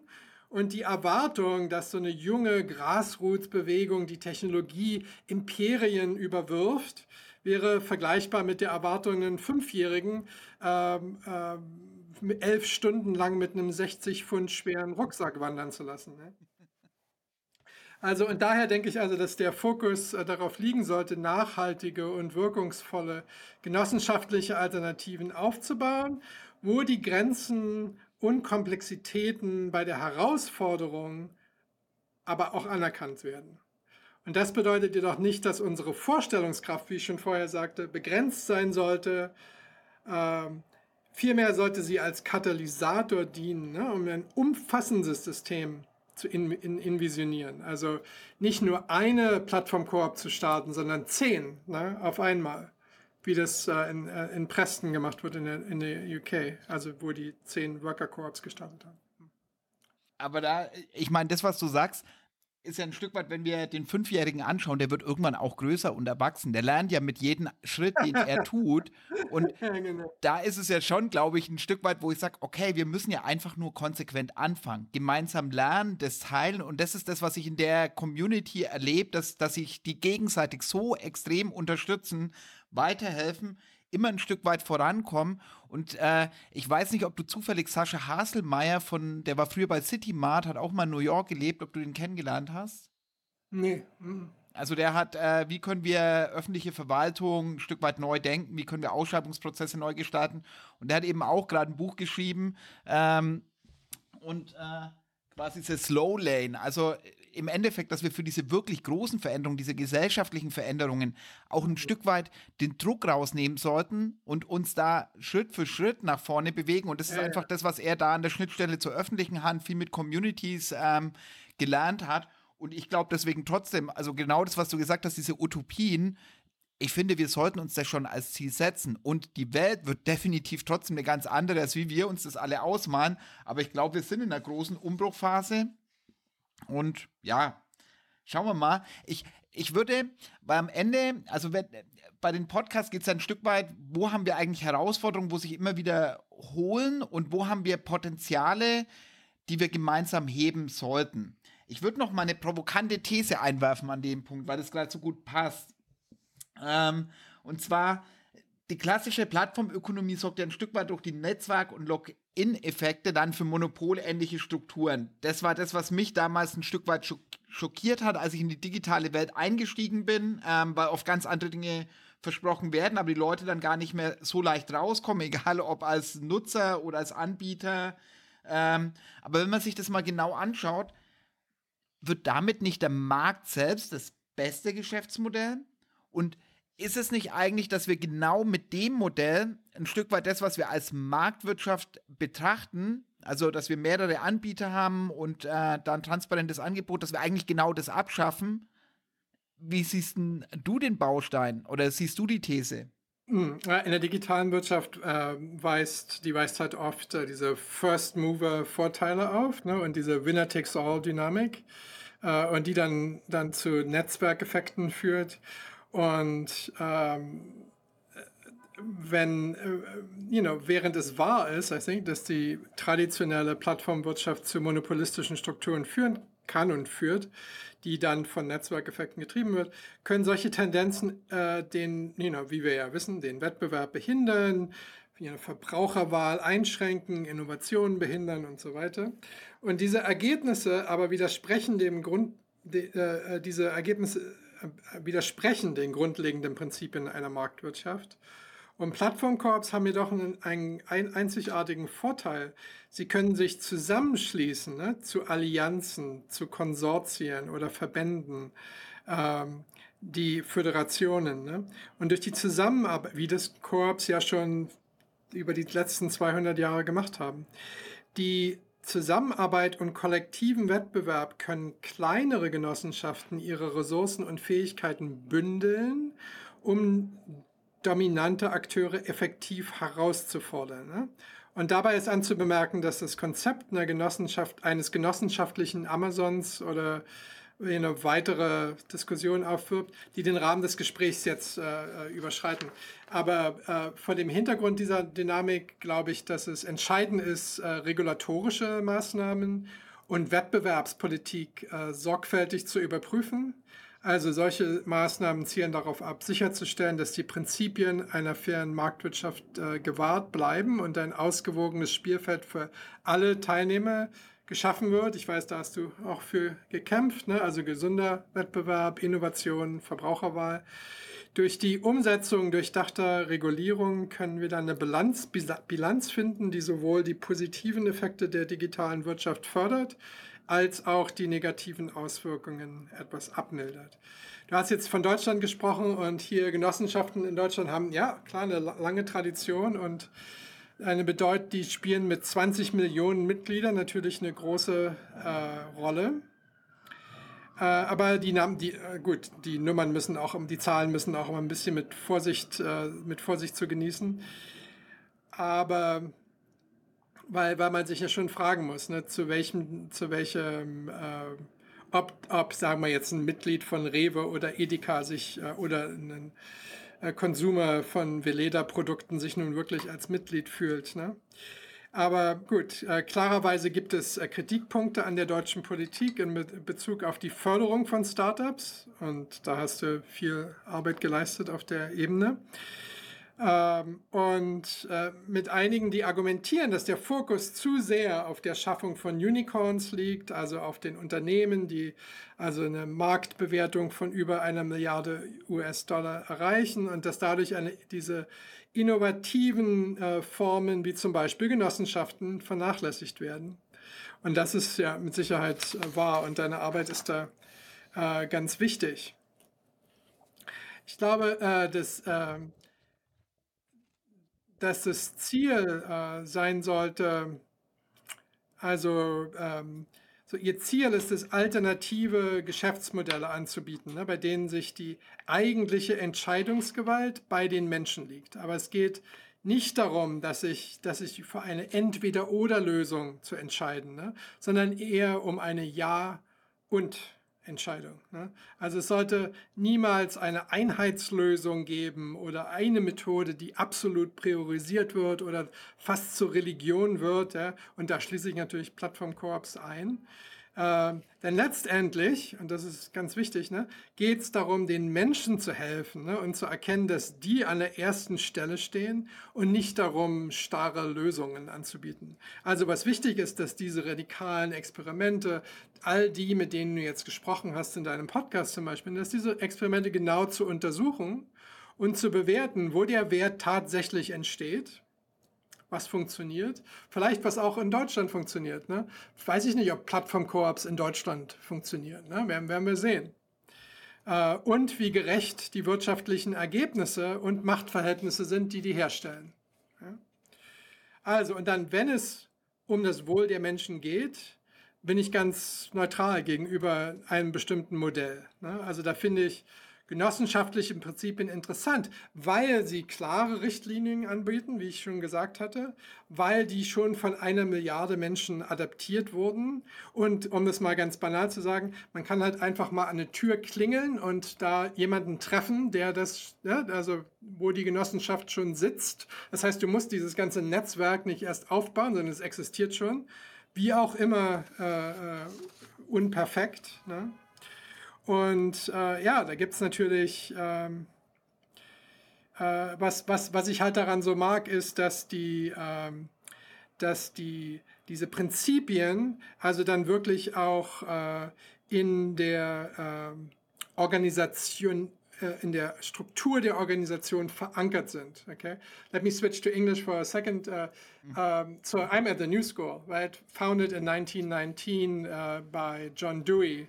And, um, and many others, and uh, with wonderful values. You know, so they were amazing at writing those manifestos and you know people left them. No tenure. Uh, everybody has a voice. Uh, you know, blah blah blah. And not blah blah blah, but amazing. Um, but uh, 100 Jahre später arbeiten wir in, in einem Unternehmen, ne? Corporation. Uh, und wie kam das? Weil diese Werte halt nicht in Organisation, uh, in, in, because those values were not cemented into organizational structures, right? So if it, you know, if they would have started a worker co-op, right, that could have never happened, right? Like you, you, you, there, there are clear values and they pervade through history, right? It's central, right? Like if this is an organization that is about people in it, right, then you don't fire 140 people, right? Suddenly. So just as an example. So I give this example because I think that's so clear. It's not just about cool manifestos that people like, that resonate, right? What really matters is how you concretely shape that into organizational structures. Aber mein Herz hüpft schon wieder. Ähm, einfach wenn ich mir momentan äh, Werbung im linearen Fernsehen anschaue, dann glaubst du, jedes Unternehmen ist schon irgendwo dabei, die Welt zu retten. Und jeder hat irgendwo in seinen Visionen und, und äh, Unternehmensmissionen äh, Dinge verankert. Und wo ich wo ich sage, okay, oft ist es nur ein geschriebenes Wort und es wird nicht gelebt. Also wie schaffst du das wirklich in einer DNA zu verankern? Und äh, ich bin auch bei dir. Es gibt nicht diese Lösung, eine Lösung für alles, aber das Spannende ist, sich da auf den Weg zu machen und zu schauen, wie können wir es besser machen. Weil ich glaube, das ist das, was uns als Menschheit auszeichnet, ähm, dass wir immer dazugelernt haben, natürlich mit ganz vielen Fehlern. Und du hast vorhin schon gesagt, die Welt war nie perfekt, ähm, sie wird auch nie perfekt sein. Aber das Spannende ist, dass genau deswegen so viel Potenzial da ist. Und wenn man ein Stück nach vorne schaut, ich habe damals ähm, das Buch von Jeremy Rifkin verschlungen mit der Null-Grenzkostengesellschaft. Ja, ich auch. ich glaube, das war sogar ungefähr die gleiche Zeit. Ich weiß, hast du noch im Kopf, wann das rausgekommen ist? Boah. Nicht wirklich, ne. Ja, äh, müsste ungefähr die Zeit gewesen sein, als wir uns kennengelernt haben. Zumindest habe ich es äh, da in der Zeit gelesen. Und da geht es ja ganz viel drum, was für Potenziale hat eine koll kollaborative, eine solidarische Netzwerkökonomie. Ähm, genossenschaftliche Strukturen spielen eine ganz, ganz große Rolle in, in seinem Buch. Und ich teile viele seiner Thesen, habe das enorme Potenzial durch den technologischen Fortschritt, durch die Digitalisierung auch selber erlebt und, und äh, bin immer noch fasziniert bis heute. Und trotzdem ist es, wenn ich mir die Realität anschaue, sind wir immer noch an vielen Stellen eher passive Nutzer als wie aktive Gestalter, Gestalterinnen von dem, was an Potenzial da ist. Und da, da sind Plattform-Koops, digital globale Genossenschaften für mich ein Riesenbaustein. Und um diese Potenziale zu heben, was meinst du, was noch nötig wäre, damit die sich besser entfalten, besser entwickeln können im Vergleich zu dem, wo wir heute stehen? Nochmal, ich glaube, es braucht ein bisschen Zeit, aber was sollte passieren? Genau, also die Null-Grenzen-Kostengesellschaft war ein wichtiges Buch und eine richtig spannende Debatte über das Potenzial von technologiegetriebener Wirtschaft. Ähm, die wirklich, wie du ja sagst, ne, auf Genossenschaft äh, basiert ist. Ich habe ihn gesehen auch auf dem Kongress in äh, Quebec City äh, von der ICA, International Cooperative Alliance, wo er dieses Argument auch gemacht hat. Aber ähm, wir dürfen dabei nicht die praktischen und wirtschaftlichen Herausforderungen aus den Augen verlieren, die es zu bewältigen gilt, ne, um, diese, um diese tatsächliche, nahezu kostenfreie Wirtschaft auf Basis von Sharing und Zusammenarbeit zu verwirklichen. Also der Weg dorthin, da gibt es noch viele Hürden. Also, um deine Frage zu beantworten, um dieses Ziel, ähm, also um Plattform-Koops äh, besser zu entfalten, ist es wichtig, die Legislative einzubeziehen. Ne? Also ohne die Unterstützung von Städten und Regierungen können wir nicht erfolgreich sein. Ganz klar.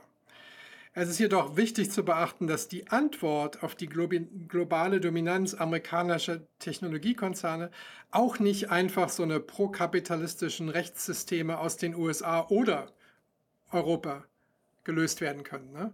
Also, äh, sondern es bedarf halt globaler Institutionen, die auf die Belange Orte des globalen Südens äh, eingehen.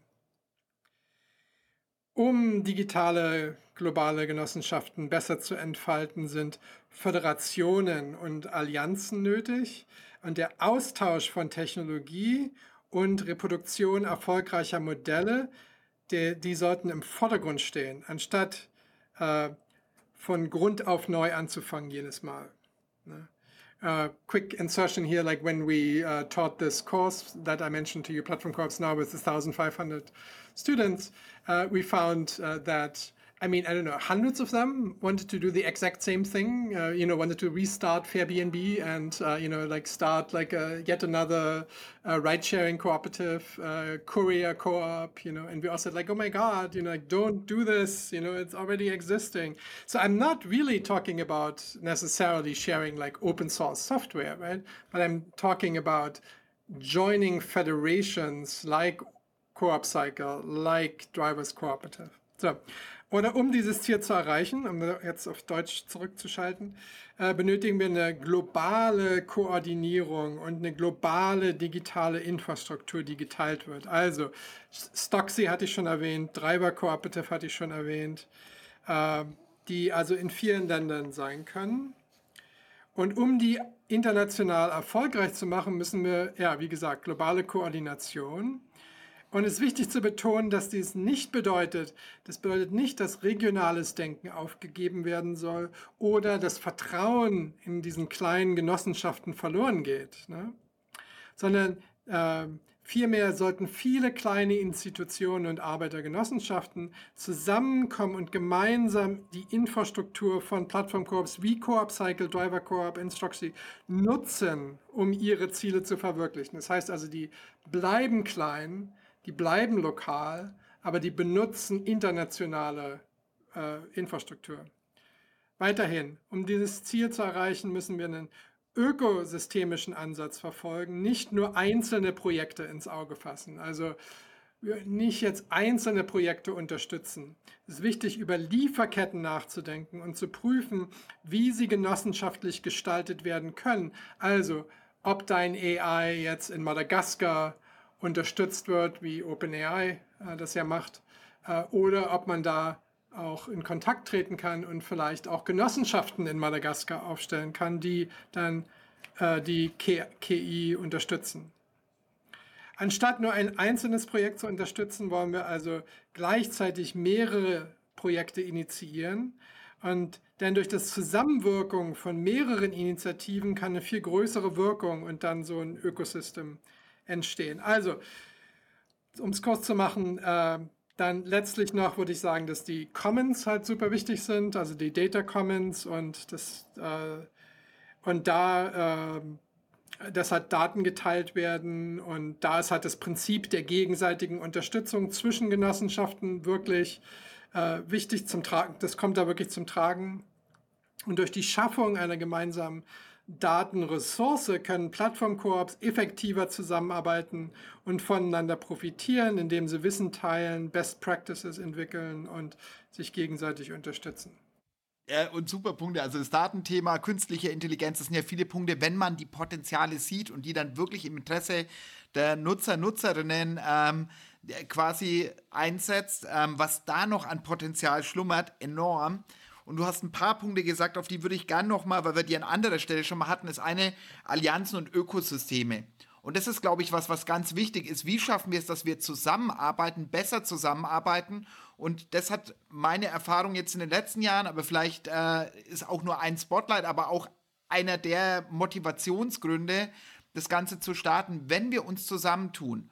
Und gemeinsam auf Ziele hinarbeiten und nicht nebeneinander herarbeiten oder am besten noch gegeneinander, dann können wir viel, viel mehr bewegen. Und zwar nicht nur bei der Politik, sondern auch Sichtbarkeit ähm, beim, in den Medien etc. Und da waren auch schon viele von den Gästen, die vor dir da waren, die immer wieder gesagt haben, Loblied auf die Kopie und lasst uns Dinge kopieren. Mhm. Und das, was du bei den Plattform-Koops genannt hast, dass viele dann starten und die gleiche Lösung x-mal ähm, machen, das wurde in Deutschland auch unter untersucht. Also jetzt nicht im Kontext Plattform-Koops, ähm, aber bei digitalen Lösungen für Geflüchtete 2015, 2016, als viele nach Deutschland gekommen sind, haben wir ganz viele Lösungen, die entstanden sind, aber ganz viele eben parallel. Und wenn jemand mal startet, sich in seine Idee verliebt hat, dann gebe ich die ja ungern her. Aber das heißt, wir haben halt ganz oft dass wir redundant Dinge entwickeln. Das heißt, es fließt ganz viel Energie rein, überhaupt die Technologie aufzubauen. Und danach haben wir eben genau das, was für mich Digitalisierung ausmacht, eben diese ähm, niedrigen Grenzkosten, die können wir nicht nutzen, weil dann ganz wenige Nutzer, Nutzerinnen auf den Plattformen sind und am Ende genau diese Plattformen wieder kaputt gehen. Und da finde ich spannend jetzt, ähm, mit dem Krieg in der Ukraine sind wieder viele Geflüchtete gekommen, aber da hat der ganze Sektor ein Stück weit dazugelernt über die Alliance for Ukraine, ähm, beziehungsweise jetzt heißt Welcome Alliance, haben sich ganz, ganz viele Initiativen zusammengeschlossen und arbeiten gemeinsam auf Lösungen hin und machen eben genau das Kopieren, das Kooperieren, ähm, gemeinsam größere Hebel zu bewirken. Also das sind Punkte, wo du genannt hast und wo ja, wo es bei mir wirklich ins Kribbeln anfängt, weil das an so vielen Stellen auch passiert und die so wichtig sind und die wir vorher vielleicht nicht in der Konsequenz gemacht haben und vielleicht auch noch ein bisschen Professionalisierung brauchen, egal ob das jetzt bei Plattform-Koops ist oder Social Entrepreneurship, sozialen Innovationen, gesellschaftlichen Innovationen. Ähm, aber da bin ich trotzdem ganz, ganz zuversichtlich. Und Jetzt bin ich wieder, deswegen, ich habe auch gesagt, ich möchte dich triezen und dass wir den Podcast auf Deutsch machen, weil ich finde es total spannend. Wir hatten vor zwei Wochen Astrid Scholz da, gleicher Nachname, aber soweit ich weiß, seid ihr nicht verwandt oder verschwägert, verheiratet, sonst nicht wirklich. Stimmt schon, oder? Only thematically. aber im Geiste, also sie hat ja auch äh, mit den Zebras äh, eine Genossenschaft gegründet. Und ich würde ein Stück weit die These in den Raum stellen, dass ihr zwei wichtige Treiber seid von der Start-up-Kultur im Einklang mit den Werten der sozialen Marktwirtschaft. Ich habe das vor dem äh, Podcast mit Astrid extra nochmal nachgeschaut. Also Werte, soziale Marktwirtschaft, Familienunternehmen, äh, ehrbare Kaufleute. Das trifft ja alles im Kern viel mehr Plattform-Koops, genossenschaftliches Unternehmertum als jetzt die klassische Start-up-Welt. Und jetzt seid ihr beide in den USA unterwegs mit deutschen Wurzeln. Glaubst du, dass diese Wurzeln etwas mit äh, damit zu tun haben, dass ihr euch beide für ein gemeinwohlorientiertes Gründungswesen einsetzt? Wo siehst du da die größten kulturellen Unterschiede zwischen Deutschland und den USA oder vielleicht auch Gemeinsamkeiten? Ich weiß nicht, was für einen Blick hast du da, äh, da drauf? Uh, ja, super. Ja, I, I, I love Astrid's work. Uh, ja, also ich bin der Überzeugung, dass uh, viele Innovationen von Außenseitern stammen. Vielleicht müssen die ja nicht unbedingt aus Deutschland kommen, aber ich glaube, diese, der, dieser Außenseiterstatus ist, hilft.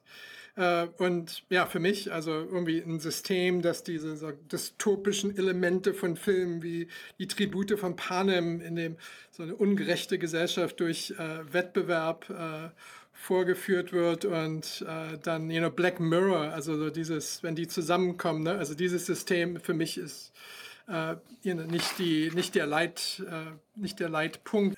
Ich glaube, dass ich das Zeit das Privileg hatte, in einem anderen sozialen System aufgewachsen zu sein. Und was ich davon gelernt habe, ist nicht unbedingt, dass es besser war, sondern einfach nur, dass ein anderes System möglich ist. Ne?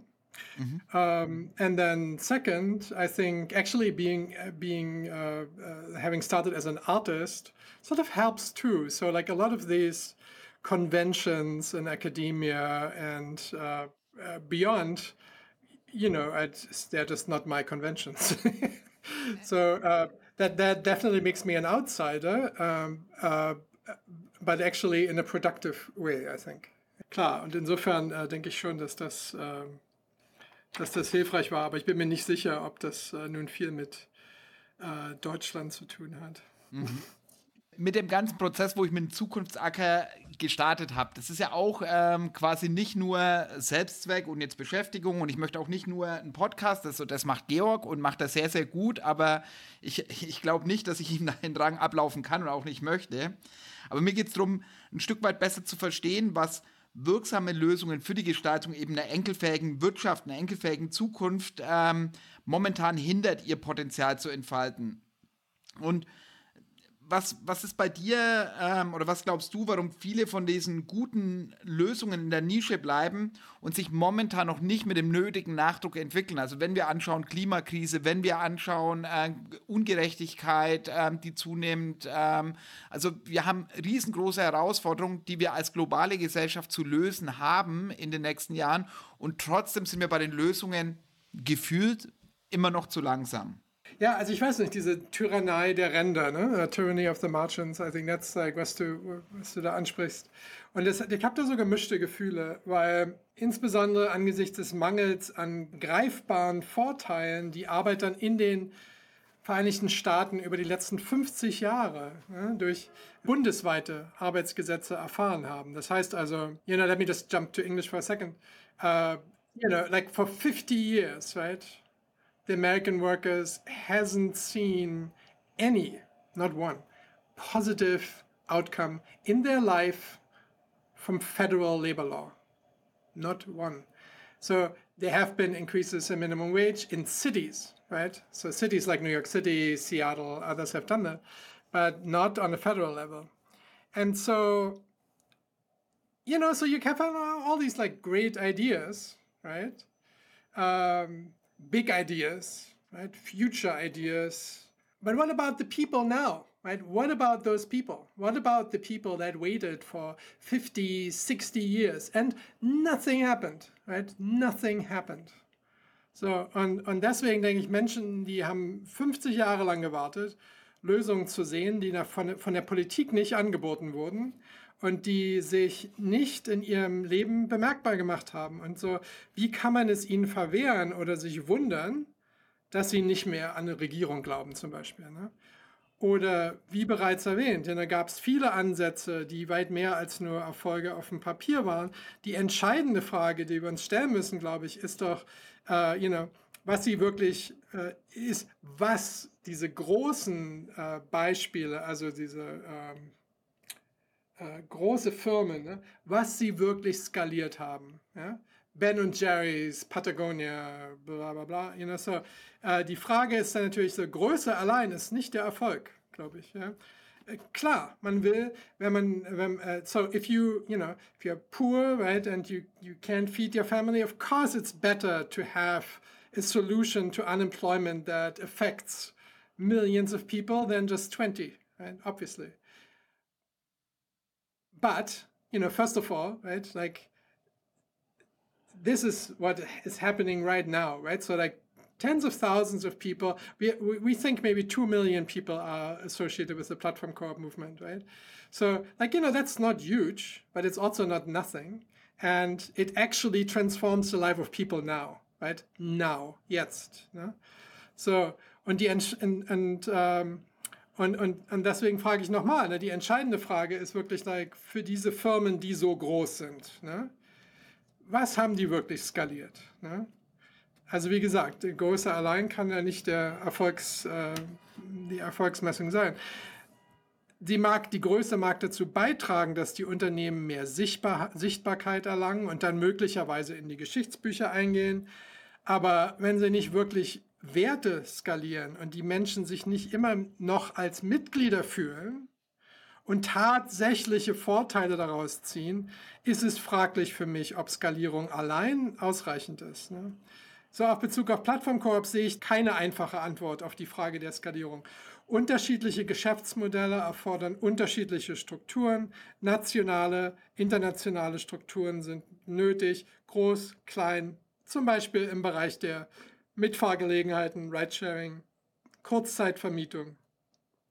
Es ist jedoch anzumerken, dass in diesen Branchen, wie zum Beispiel bei der Haushaltsreinigung, das anders sein kann. Zum Beispiel in solchen Bereichen keine, können lokale, äh, lokal ausgerichtete Ansätze und Netzwerke möglicherweise vielleicht sogar effektiver sein. So ist entscheidend, die spezifischen Anforderungen und Dynamiken des Marktes äh, zu berücksichtigen, um die geeigneten Strukturen und Ansätze zu identifizieren, insbesondere in sogenannten globalen Süden, werden äh, internationale Plattformcalls, wie ich ja schon gesagt habe, von großer Bedeutung sein. Ja, aber da ist es ja auch wieder spannend, wenn wir uns anschauen, neben den, der genossenschaftlichen Bewegung, also auch da nach der Industrialisierung, eine Umbruchphase bietet ja immer Gelegenheitsfenster, auch soziale, gesellschaftliche Innovationen voranzubringen. Und ähm, das sehe ich große Potenzial, weil damals war es ja auch, dass sowas wie ähm, die Sozialversicherungen zum Beispiel, das waren am Anfang Genossenvereine, ähm, die irgendwo lokal stattgefunden haben, wo es irgendwo Menschen vor Ort waren, die sich zusammengeschlossen haben, gegenseitig abgesichert haben. Und dann danach haben selbst konservative Politiker, also Bismarck äh, würde ich jetzt nicht unbedingt sagen, ähm, kann man als links einstufen, sondern er hat mit den Sozialistengesetzen ja dann genau das auch ein Stück weit eingedämmt oder versucht einzudämmen, hat aber gleichzeitig Krankenversicherung, Altersvorsorge, Unfallversicherung, also viele soziale Innovationen auf den Weg gebracht, die vorher von den Menschen gemacht wurden. Also das, was du schreibst mit, dass die Politik die Lösungen noch nicht anbietet. Ich glaube, wenn wir wieder in der Geschichte zurückschauen, wir haben das immer wieder gehabt und dann haben wir uns als Menschen trotzdem mhm. zusammengeschlossen und da sehe ich großes Potenzial, weil wir durch die Technologie, durch die Digitalisierung uns ja auf einen globalen Maßstab zusammenschließen können. Und ich glaube, da sind wir an vielen Stellen noch nicht mal an den Anfängen von dem, was da an Potenzial noch drin schlummert. Genau, genau. Aber das ist jetzt nur mein Standpunkt. Und Trevor, wir haben äh, jetzt viel gequatscht. Aber, aber da, Ganz, ganz, ganz kurz nur, die, die, ich glaube, da, da ist ganz wichtig zu sagen, diesen äh, also riesengroßen Unterschied zwischen Deutschland und den USA. Ne? Äh, ich habe das ja ganz spezifisch über die USA gesagt, ne? nicht über Deutschland. Äh, aber in den USA ist es wirklich recht hoffnungslos, um ehrlich zu sein. Ja. ja, aber Deutschland auf der föderalen, auf der föderalen Ebene, ne? nicht auf der, nicht auf der Municipal Ebene, nicht auf der Stadtebene. Ja, ich meine, da könnten wir jetzt noch, noch eine, ein Stück weit, den Teil habe ich auch im nächsten Blog, jetzt kommen ja dann quasi nach dem Blog Wirtschaft, bist du jetzt ähm, quasi unser Abschluss, bevor wir dann in den äh, Punkt enkelfähige Politik übergehen und da dann nochmal einige Beispiele haben, die da versuchen, Strukturen aufzubrechen und wie wir wieder dahin kommen, sage ich mal, Fortschritt, einen gesamtgesellschaftlichen Fortschritt umzusetzen. Und das war für mich immer das Versprechen der sozialen Marktwirtschaft, obwohl es auch nie perfekt war und in der Vergangenheit, glaube ich, eher Schritte zurückgemacht wurden, also auch in Deutschland im Vergleich zu dem, was man früher gemacht hat. Aber ja. es, es ist eine spannende Zeit. Es ist eine spannende Zeit, wo wir viel Potenziale haben. Die Frage ist wirklich, wie wird es in fünf, in zehn, in 25 Jahren aussehen? Und äh, vor allem, wenn wir zurückblicken auf das, was wir heute gesprochen haben, da ist es jetzt, ich habe auf jeden Fall einiges mitgenommen, aber bevor ich äh, da nochmal drauf eingehe, wir hatten Georg, der hat uns die ganze Zeit zugehört und äh, brav gelauscht und hat auch fleißig notiert, habe ich gesehen. Ähm, Georg, was hast du denn aus dem heutigen Gespräch äh, nochmal wahrgenommen? Was waren so Spotlights, wo, wo du, ähm, wo dir besonders aufgefallen sind? Ja, danke. Also sehr inspirierend äh, erstmal äh, und äh, einen ganz großen Punkt habe ich hier mitgenommen. Also wir sind auf die Denkmodelle der aktuellen Wirtschaftsmodelle konditioniert. Und äh, das ist irgendwie so der, der Grundgedanke, mit dem irgendwie alles gedacht wird, scheinbar. Aber wenn man dann wirklich mal sich fragt, äh, wie sieht unsere Zukunft aus und äh, soll das von der Mensch, von den Menschen oder von der Wirtschaft geformt werden, genau dann kommt man zu dem, was Trevor du hier die ganze Zeit äh, sehr gut dargelegt hast. Also eben auf Plattformmodelle, ähm, auf äh, Plattform-Koop-Modelle ähm, wo viel mehr Demokratie, Mitbestimmung äh, und äh, Gemeinschaft irgendwie ähm, zusammenkommt. Und ähm, ja, das sind dann eben ähm, nicht ein, oder das ist dann nicht ein Geschäftsmodell, sondern das kann sehr unterschiedlich sein. Also das fand ich auch, man denkt eben so oft, ja, okay, das ist äh, die und die Art und dass es aber da sehr viele unterschiedliche Wege äh, gibt, das fand ich sehr gut mit diesen Beispielen, die du äh, gebracht hast. Ähm, und äh, was ich da noch gemerkt habe, ähm, ist, äh, ja, wir, wir sind, also wir haben einen großen Wunsch eigentlich, oder es gibt einen großen Wunsch, an solchen Plattformen, Kooperationen mitzuwirken. Aber genau auf der anderen Seite gibt es auch sehr viele passive Menschen, die im Endeffekt ähm, aufgegeben haben, die, die sich nicht mehr wahrgenommen fühlen. Und mhm. ähm, da ist die Frage, wie kriegen wir, äh, und da sehe ich immer noch ein großes Fragezeichen, so, wie kriegen wir das hin? Ähm, wenn wir das schaffen, ich glaube, dann reden wir nicht mehr von dem Kleinen. Und dann ist für mich auch jetzt so der letzte Punkt, den ich hier mit reinbringen möchte, ist so, ähm, wir sollten ja, träumen von großen Dingen, Visionen haben äh, und uns Utopien vorstellen, aber im Kleinen wirken, damit das auch, damit wir dort etwas zeigen können. Und vielleicht ist das auch schon die Antwort, eben viel mehr das zu zeigen, was es gibt und äh, all die Menschen, die so passiv äh, da sind, die zu erreichen, indem man zeigt, so, es gibt andere Lösungen, es gibt andere Wege und wir können alternative Wirtschaftsmodelle, wie sie auch immer aussehen mögen, äh, da ist Plattformkoop einfach ein, ein, wichtiger Teil, glaube ich, davon. Aber wir können die schaffen. Ähm, wir müssen halt im Kleinen erstmal anfangen und dann wird sich das Stück für Stück äh, ergeben. Markus, was hast du denn hiervon mitgenommen? Ich, ich denke immer dran, dass ich, äh, es ist schon acht Jahre her, dass ich Trevor das erste Mal getroffen habe. Und auf der anderen Seite, es sind erst acht Jahre und wenn ich mir anschaue, was sich seitdem bei dem Thema entwickelt hat und was trotzdem an Dynamik drin ist und das kommt einem manchmal immer alles so langsam vor, wenn man es kurz, also in kurzen Zeiträumen anschaut, aber innerhalb der acht Jahre ist wahnsinnig viel passiert.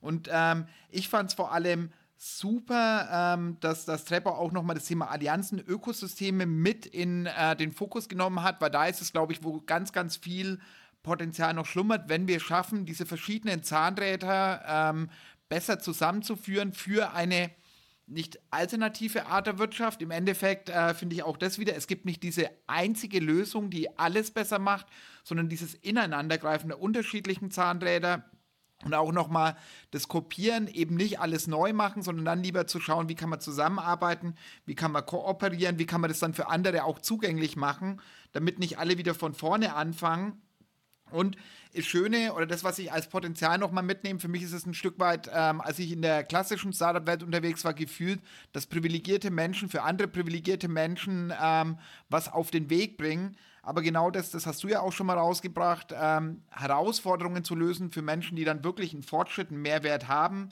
Und ähm, da, Trevor, ähm, du hast ja auch noch mal einen globalen Süden genannt ähm, und dass da eine große Dynamik da ist. Und vielleicht sind wir ein Stück weit ein sattes und müdes Land oder insgesamt im Westen. Vielleicht kommen da jetzt andere Regionen, wo den Fortschritt mehr treiben. Da sehe ich auf jeden Fall großes Potenzial und vor allem großes Potenzial, dass Genossenschaften wirken können und ähm, das noch mehr mitgeben. Jetzt, äh, Trevor, wichtig ist nochmal, was sind deine Punkte, was hast du nochmal aus dem Gespräch, wo du sagst, hey, äh, das möchte ich jetzt am Schluss nochmal platzieren, was möchtest du vor allem den Zuhörerinnen und Zuhörern nochmal mitgeben, weil das fast letzte Wort sollst du haben, am Ende kommt noch ein ganz kleiner Block. Na, mein Wunsch ist auf jeden Fall, äh, den Zuhörern hier zu vermitteln, dass Kooperation und Solidarität eine transformative Kraft haben können da könnt ihr äh, auf unsere Webseite auch mal gehen, äh, plattform.coop, plattform.coop. Und außerdem äh, möchte ich euch dazu ermutigen, drei Future Positive äh, Bücher zu lesen. Und da fange ich mal ganz unverschämt mit meinem eigenen an. Also Own This, How Platform Cooperatives Help Workers Build a Democratic Internet, kommt am 19. September raus. Und die anderen zwei Bücher, die ich euch empfehlen will, vielleicht habt ihr sie schon gelesen, aber Planet der Habenichtse von Ursula Le Guin, in dem alternative Gesellschaften und das Streben nach Freiheit erkundet werden und dann das fantastische Eric Olin Wright Buch äh, Reale Utopien, Wege des, aus dem Kapitalismus, das, wo er da äh, alternative Visionen für eine gerechte und gerechtfertigte Gesellschaft erkundigt. Also und damit danke ich euch, dass ihr mich eingeladen habt und war echt fantastisch. Und wir haben jetzt schon fast zwei Stunden gesprochen, glaube ich. Ne? Die Zeit ist doch schneller vergangen als gedacht. Es passiert oder ist nicht das erste Mal passiert. ähm, aber Trevor, dickes Danke, dass du dir die Zeit genommen hast. Dickes Danke, dass du den Podcast auf Deutsch machst, auch wenn du mittlerweile komplett im angelsächsischen Raum unterwegs bist. Ähm, das äh, ja, hat mich riesig gefreut. Ich hoffe, dass wir einiges an Aufmerksamkeit drauf bringen. Wir werden auf jeden Fall noch einige Leute drauf anstupsen. Und ähm, genau, und nächste Woche haben wir dann, also genau in einer Woche, auch das Lösungsevent für eine enkelfähige Politik, äh, enkelfähige Wirtschaft. Huhuhu, äh, Politik dauert noch ein bisschen. Ähm, und wo wir dann auch nochmal verschiedene Standpunkte diskutieren wollen, andere Leute mitnehmen wollen, ähm, hoffen, dass viele davor schon deinen Podcast angehört haben. Also wenn es jetzt hört, nächste Woche ist es soweit. Oder aber ähm, sich dann im Nachgang nochmal anhören. Genau. Wichtig ist, äh, das Ganze wurde möglich gemacht durch ein Crowdfunding und bei dem Blog Enkelfähige Wirtschaft waren einige Leute dabei, die noch ein paar Euro mit in den Topf gelegt haben und äh, deshalb auch nochmal genannt werden am Ende. Und da ein dickes Danke. Und das ist wieder das Schöne, Crowdfunding ist Genossenschaftsprinzip. Viele machen gemeinsam größere Dinge möglich.